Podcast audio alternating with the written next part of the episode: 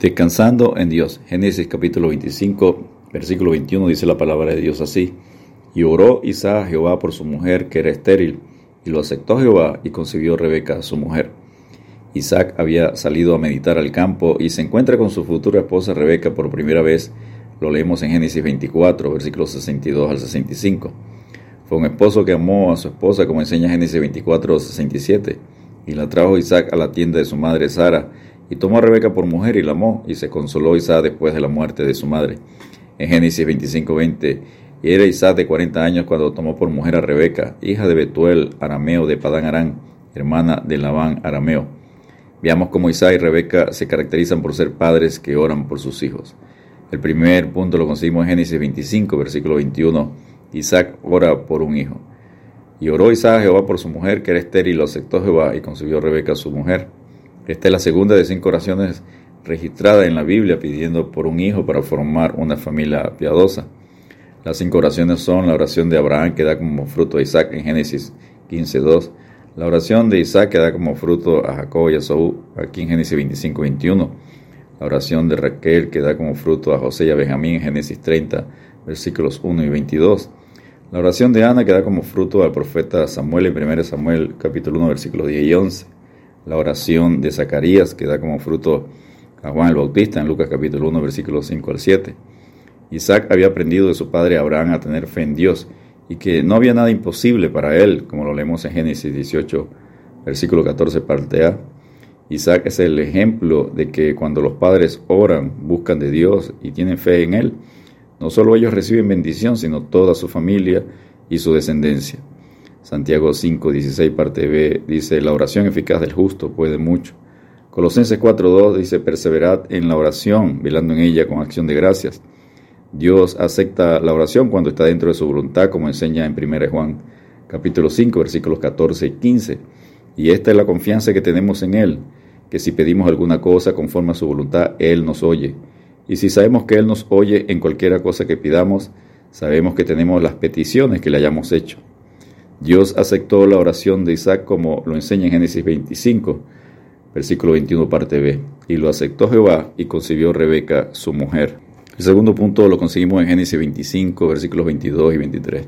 Rebeca ora a Dios por sus hijos. Y los hijos luchaban dentro de ella y dijo, si es así, ¿para qué vivo yo? Y fue a consultar a Jehová. Rebeca siente que los hijos luchan dentro de ella y ora a Dios para que le revele lo que está sucediendo. Dios responde la oración de Rebeca sobre el destino de sus hijos en Génesis 25, 23. Y le respondió Jehová, dos naciones hay en tu seno, y dos pueblos serán divididos dentro de tus entrañas. El un pueblo será más fuerte que el otro pueblo, y el mayor servirá al menor. Dios establece primero dos naciones divididas antes de nacer. Segundo, una nación será más fuerte que la otra. Tercero, el mayor, el que nazca primero, servirá al menor. El menor sería el primogénito.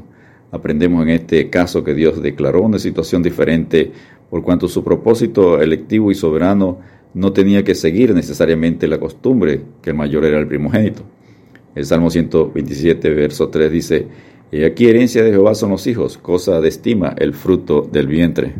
El tercer y último punto lo conseguimos en Génesis 25, versículos 24 y 25. Dios cumple sus promesas a los padres que oran. Dios cumple lo revelado a Rebeca sobre sus hijos en Génesis 25, versículos 24 al 26, cuando se cumplieron sus días para dar a luz. Y aquí había gemelos en su vientre. Y salió el primero rubio, y era todo velludo como una pelliza, y llamaron su nombre Esaú.